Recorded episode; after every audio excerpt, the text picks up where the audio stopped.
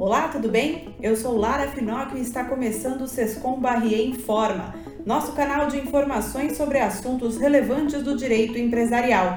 Siga os nossos conteúdos nas redes sociais.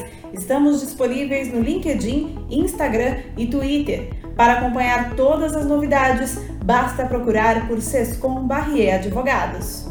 Montamos um grupo de gerenciamento da pandemia, o Covid-19 Desk, para identificação dos riscos e auxílio aos clientes quanto aos impactos do novo coronavírus nos seus negócios. Estamos atentos a todos os desdobramentos e manteremos todos os nossos clientes devidamente informados. Qualquer dúvida pode ser enviada para o e-mail covid19@sescombarrier.com.br. De acordo com dados divulgados no início desse ano, o agronegócio continuaria a ser um dos motores para o crescimento do país. Somente na atividade pecuária, a CNA, Confederação da Agricultura e Pecuária do Brasil, projetou um crescimento de 4%. Na safra de grãos, a Conab, Companhia Nacional de Abastecimento, também projeta um crescimento parecido, de 3,8%. Mesmo com os efeitos da Covid-19, o Boletim Agro, divulgado pelo IPEA, o Instituto de Pesquisa Econômica Aplicada, no final do mês de abril, apontou a continuidade da expectativa de crescimento no setor do agronegócio, destacando que o desempenho do setor destaca-se positivamente nesta conjuntura recessiva atual. O mercado também aponta que a nova lei do agro pode representar um aumento do crédito para o setor e ajudar a fomentar e segurar este crescimento em um ano tão conturbado. Para falar deste assunto no Sescom Barrier em Forma de hoje, convidamos a Cláudia Orenga, que é head da área jurídica da Ecoagro, securitizadora do agronegócio. Seja bem-vinda. Olá, é, agradeço o convite aqui, me sinto honrada em falar com grandes conhecedores do mercado e que tanto respeito. Estamos recebendo também Cláudio Fontoura, que é head do jurídico da ABCZ, Associação Brasileira dos Criadores de Zebu. Seja bem-vindo. Pois não, é uma honra estar entre pessoas que conhecem tão bem o assunto. Nós nos colocamos à disposição para o debate. Eles vão conversar com os nossos sócios, Marcos Prado, da área imobiliária. Seja bem-vindo. Obrigado, Lara. É um prazer estar aqui com vocês e também com o nosso sócio de mercado de capitais, Igor Rego. Bem-vindo. Muito obrigado, Lara. Muito prazer estar entre vocês e agradeço também a generosidade aí da Cláudia e do Cláudio mencionando que nós somos conhecedores do assunto.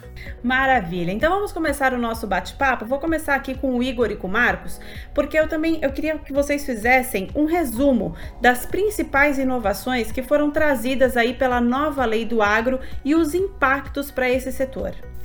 É, se o Marcos me permitir, eu vou começar por aqui, Lara, porque é, eu, eu entendo que que a maioria dos, dos, dos ajustes foram feitos aí nas questões que envolvem o financiamento agro. E aí eu vou aqui, por conta do nosso tempo, vou mencionar é, as principais questões, né? Então, é, como, é, como a gente sabe, foi criado aí a cédula imobiliária rural, que é o novo título de crédito do agronegócio. A ideia é que o produtor rural possa emitir um título de crédito com lastro na propriedade rural que ele tem.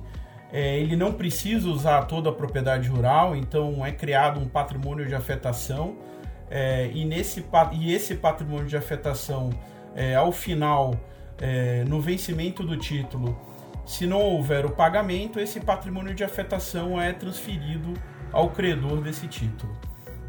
É, se tem uma expectativa de que é, isso, isso é, crie um, um, um grande é, uma, uma, oportunidade de financiamento para o produtor rural, uma vez que basicamente ele vai é, poder negociar esse título, esse, esse título vai poder ser negociado no mercado secundário. É, e aí, além da, da cédula imobiliária rural, é, foram feitas uma série de alterações na cédula de produto rural, que é hoje o título de crédito mais utilizado pelo setor do agronegócio para o financiamento rural. e nessas alterações foi ampliada a definição do que é produtor rural, incluindo derivados, subprodutos e resíduos de valor econômico dos produtos rurais, inclusive aqueles que são eh, quando o produto rural é submetido a beneficiamento ou primeira industrialização. Além disso, é, dentro da definição de produtor rural foi incluída também é, aquele que beneficia ou faz a primeira industrialização do, do produto rural. É, ficou claro agora que a CPR pode ser remunerada à taxa de juros e bem como pode estar sujeita também à correção cambial. E um outro, um outro, uma outra questão que é bem interessante é com relação à necessidade que o produtor rural, ao emitir a CPR, vai ter de declarar ou não se aqueles é, é, bens que estão dados em garantia no âmbito da CPR são essenciais ou não para, é, enfim, para os seus negócios, né? Essa, essa declaração ela vem é, na esteira é, da questão que envolve é, a, a, a, discussão sobre se os, os, os, os bens do produto rural são é, é, penhoráveis ou não. É, e na medida em que é, ele declara que não é essencial, é, esses, esses bens que foram dados em garantia, a execução desses bens que foram dados é, em garantia fica facilitada. Além disso, tanto a CPR como a CIR, elas agora vão ser objeto de registro em entidades registradoras de crédito. Então, é, você basicamente tira o registro da CPR e já cria um novo título que é CIR é, é, é, em uma entidade registradora de crédito, ou seja, você cria um registro digital. E uma outra grande questão, que depois eu acho que a Cláudia vai poder, a Cláudia da Ecoagro vai poder debater melhor com a gente, a possibilidade de emissão de CRA, que é o certificado de recebível do agronegócio no exterior facilita a captação de recursos junto a investidores estrangeiros. Como você mencionou, essa legislação nova tem a intenção do governo de fomentar ainda mais o crédito ao produtor rural brasileiro é, em, em, prestígio a, ao agronegócio, que é o principal componente do nosso PIB brasileiro há muitas décadas. Então toda a legislação ela também tem um viés de fortalecer as garantias desse crédito, justamente para estimular uh, a, e facilitar a concessão de financiamento à produção uh, rural em geral. E nesse aspecto foi criado aí o chamado patrimônio rural em afetação, pelo qual o produtor ele pode selecionar a propriedade inteira ou um, um, pedaço, uma fração da sua propriedade e submeter essa propriedade ao regime de afetação. Isso significa que a, aquele bem não vai mais poder ser é, dado em garantia, penhorado por outros credores, que não seja aquele financiador daquele projeto específico. E, obviamente, é, isso é, facilita, abre mais garantia para o credor e, e facilita a concessão do crédito. Uh, Para isso, a propriedade não poderá ter nenhum tipo de ônus prévio. Uh, esse patrimônio ele, ele será dado e constituído em garantia ou da CPR, da Cédula de Produto Rural, ou da CIR, da Cédula Imobiliária Rural. Uh, para tanto, o produtor rural e proprietário da terra deverá formular um requerimento ao cartório de imóveis, anexando alguns documentos que a lei relaciona, dentre eles uh, CCIR, uh, ITR, uh, planta do imóvel já referenciada, dentre outros. algumas questões registrais com relação à formalização desse patrimônio rural ainda estão em garantia, em discussão pelo setor, pelos registradores de imóveis imobiliários no Brasil. Uh, há uma dúvida, por exemplo, se só um requerimento para o instrumento particular, ainda mais em tempos de pandemia, não havendo possibilidade de presença física no cartório, se poderia ser feito por meio remoto, se haveria necessidade de escritura pública, se há necessidade de quando a, a, o patrimônio de, uh, rural em afetação recai sobre fração do imóvel rural, se haveria necessidade de georreferenciar a fração e a área remanescente. Uh, a lei não entrou nesses detalhes eh, de execução da, do patrimônio em afetação, mas eles já estão sendo discutidos e só a prática vai, vai superá-los.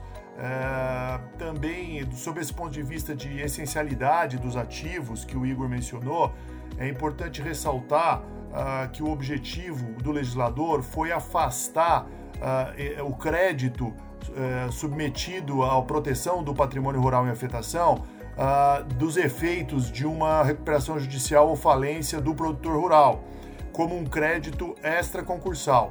A exemplo da alienação fiduciária, né, que é outra garantia possível prevista na lei para esses créditos rurais, ela é considerada pela própria lei da alienação fiduciária um crédito extra-concursal, ou seja, ele não entra junto com os demais credores da empresa em recuperação ou falida. Ele tem uma execução em apartado segundo a lei da alienação fiduciária, hum, salvo se ah, uma exceção prevista na legislação é se aquele bem é essencial para a recuperação judicial do devedor. Então, há uma presunção. Quando o Igor diz, o produtor tem que declarar se aquele bem é essencial ou não, se, é, por conta disso também. Se ele não for é, essencial, é, ele, ele continuará sendo extra concursal e se, é, a execução da garantia poderá se dar plenamente. E, por fim, do ponto de vista da alienação fiduciária em garantia, houve uma grande novidade, algo que o mercado esperava há muitos anos desde 2010 pelo menos, quando nós tivemos um parecer uh, da Advocacia Geral da União que está em vigor até hoje, que mudou o entendimento e a interpretação de uma legislação uh, de 1971 no Brasil, que regrava restrições uh, de acesso à terra rural por investidores estrangeiros, ela, ela, esse parecer de 2010 Uh, ele, ele, ele estabelece que as empresas brasileiras com controle de capital estrangeiro ficam sujeitas às mesmas restrições. Então, ela não pode, elas, essas empresas não poderiam ser proprietárias ou arrendatárias de terras rural sem anuência prévia do INCRA uh, ou uh, de Conselho de Defesa Nacional, até do Congresso Nacional, a depender do tamanho da área e da localização em faixa de fronteira ou não. no caso de garantia, para fins dessa lei, ah, foi autorizado que o imóvel rural seja dado em garantia a credores estrangeiros, pessoa física ou jurídica, banco, instituição financeira ou não, eh, não pouco importa, e também pouco importa a localização da área, o tamanho da área. Foi dada uma autorização ampla geral para que possa ser constituída garantia fiduciária do imóvel em favor do credor estrangeiro e também uh, para que as dívidas uh, do produtor rural possam ser liquidadas mediante negociação, livre negociação com seus credores e dação em pagamento, por exemplo, acordos em que a dívida seja quitada através da dação em pagamento, entrega da propriedade em quitação da dívida ao credor estrangeiro, tal como possa ser feito com o credor brasileiro. Isso é uma grande novidade, abre esse mercado a instituições bancárias que já operam no Brasil, que têm controle internacional, e também a outros investidores e credores eh, internacionais. E isso é uma medida que estimula, evidentemente, o investimento do capital estrangeiro no agronegócio brasileiro e deve ter grande repercussão no setor. Pegando esse gancho para falar um pouquinho sobre até a expectativa de mercado, queria saber da Cláudia. Quais são as expectativas do mercado com relação à ampliação do crédito para o agronegócio e como essas inovações todas podem fomentar a realização de novas operações de crédito, principalmente fora do, do tradicional modelo de financiamento bancário? Bom, acho que para responder essa pergunta, acho importante fazer algumas contextualizações de início, tá? Uma delas é, é a atuação da securitizadora no mercado de capitais, que tem com maior, com a, que tem a maior finalidade a emissão de certificado de recebíveis do agronegócio, o famoso CRA, que é um veículo de securitização de créditos do agronegócio que, via de regra, é negociado é, a investidores no mercado de capitais. Então, a securitizadora ela une a necessidade de financiamento do agronegócio com o interesse de rentabilidade no mercado de capitais, tá? Outra ponderação é, diz respeito ao cenário atual brasileiro sobre as emissões de CRA. Então, segundo apresentado pelo Anuário Kibar de 2020, durante o ano de 2019, é, houve um total de emissão de aproximadamente 12,3 bi, das quais 62,2% foram direcionados ao crédito corporativo. É, direcionada especificamente ao setor sucroenergético. Quando a gente fala aqui desse volume, só que em, em montante de títulos vinculados às emissões dos CRAs, a CPR é relacionada principalmente ao setor de insumo agrícola, se destaca entre os demais títulos. E nesse caso, a preponderância é de direcionamento ao crédito pulverizado.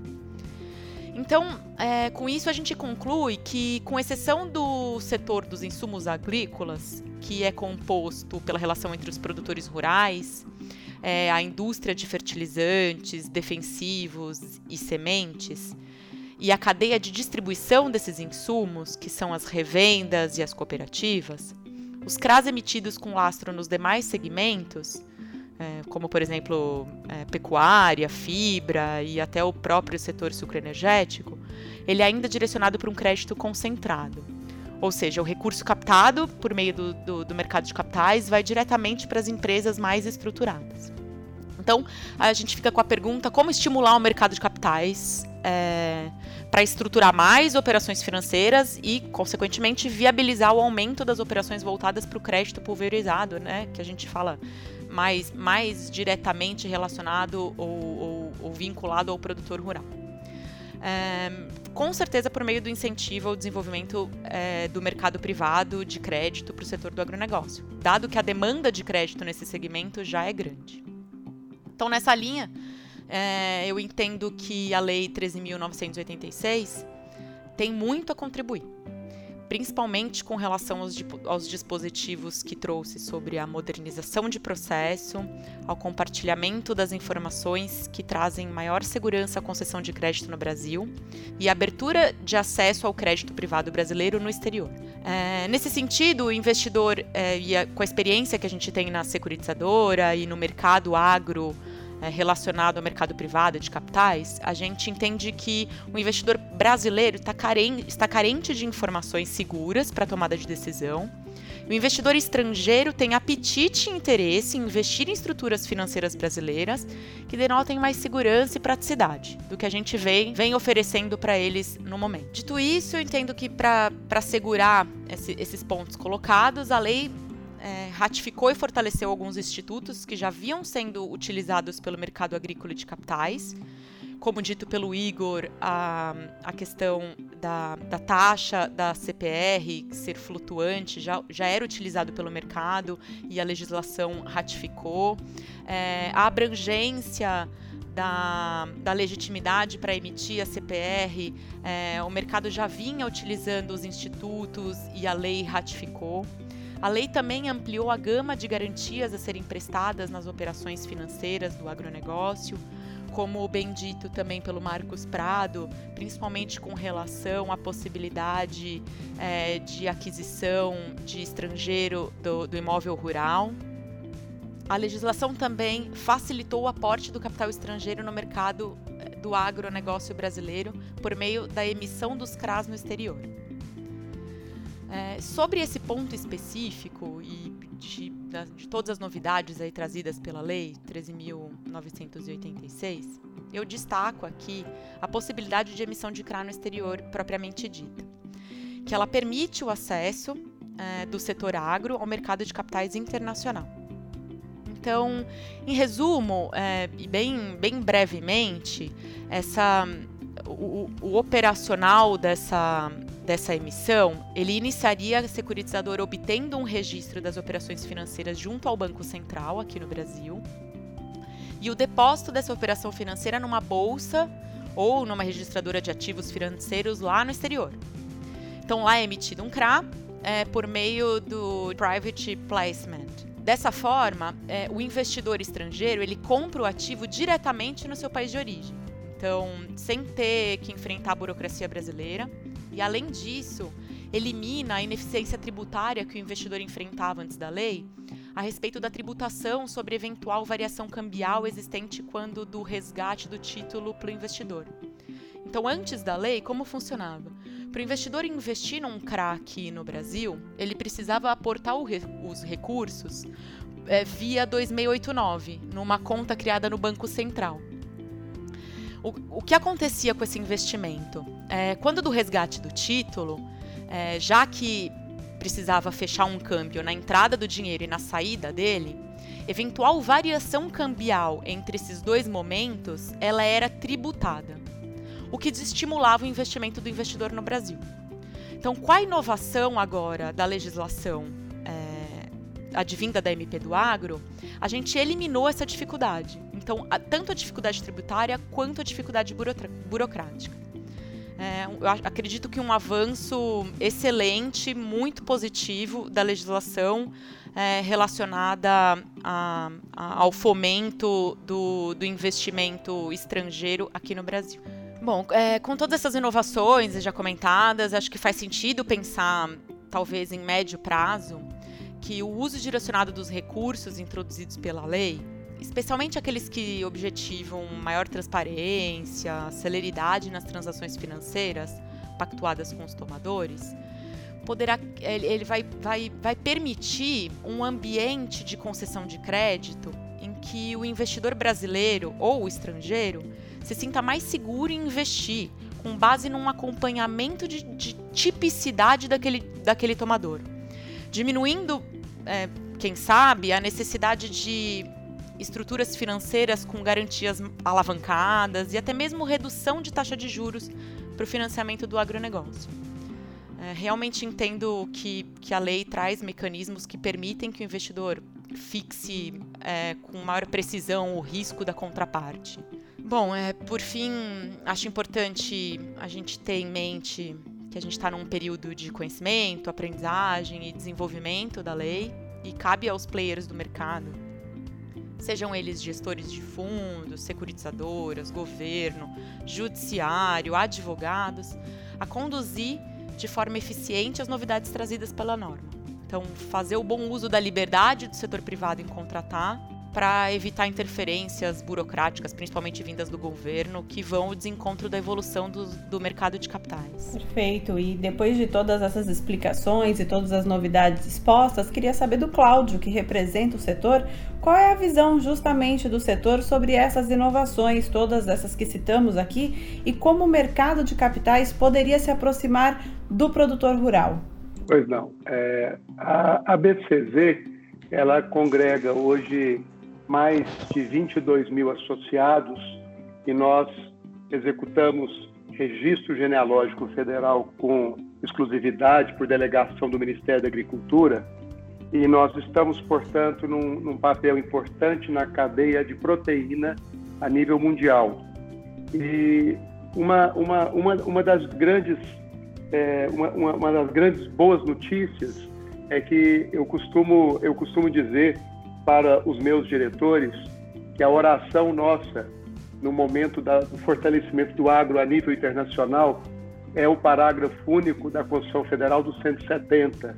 É dizer, é assegurado o livre exercício de qualquer atividade econômica, independente de autorização dos órgãos públicos, salvo nos casos previstos em lei. Por que, que eu estou fazendo essa leitura? Porque é a própria Constituição pelo 190, que sempre deu uma expectativa de uma regulamentação e limitação é, da aquisição e do arrendamento de forma inteligente. E, e o Brasil estava na contramão. Nós não conseguimos entender que estávamos fora da competitividade, porque o nosso setor agro é bom, ele é competitivo, basta o governo atrapalhar menos porque eh, se não houvesse essa flexibilização das restrições impostas ao ingresso do capital estrangeiro, ou a flexibilização dessas dificuldades, esses entraves registrais, não teria como haver impulsão ao agronegócio. Os nossos índices são excelentes a nível mundial. Ora, se nós queremos taxas de juro mais baixo, nós temos que dar segurança ao investidor, não existe investimento sem segurança, essa é uma máxima mundial, é uma máxima elementar, é uma máxima lógica. O, ao credor fiduciário, nós temos que dar modos especiais de discussão. É, haviam discussões típicas de academia que travavam o dia a dia, as discussões de legitimidade e emissão de CPR. Então, é, eu venho a festejar. É, essa lei, nós estamos denominando ela de verdadeira lei do agro é, as cotas em três classes desse, desse fundo garantidor é, solidário. Então, é, para nós que temos orgulho de, de defender o, o, capital genealógico e genético dos zebuínos, é, os grandes produtores de carne e leite, nós festejamos isso.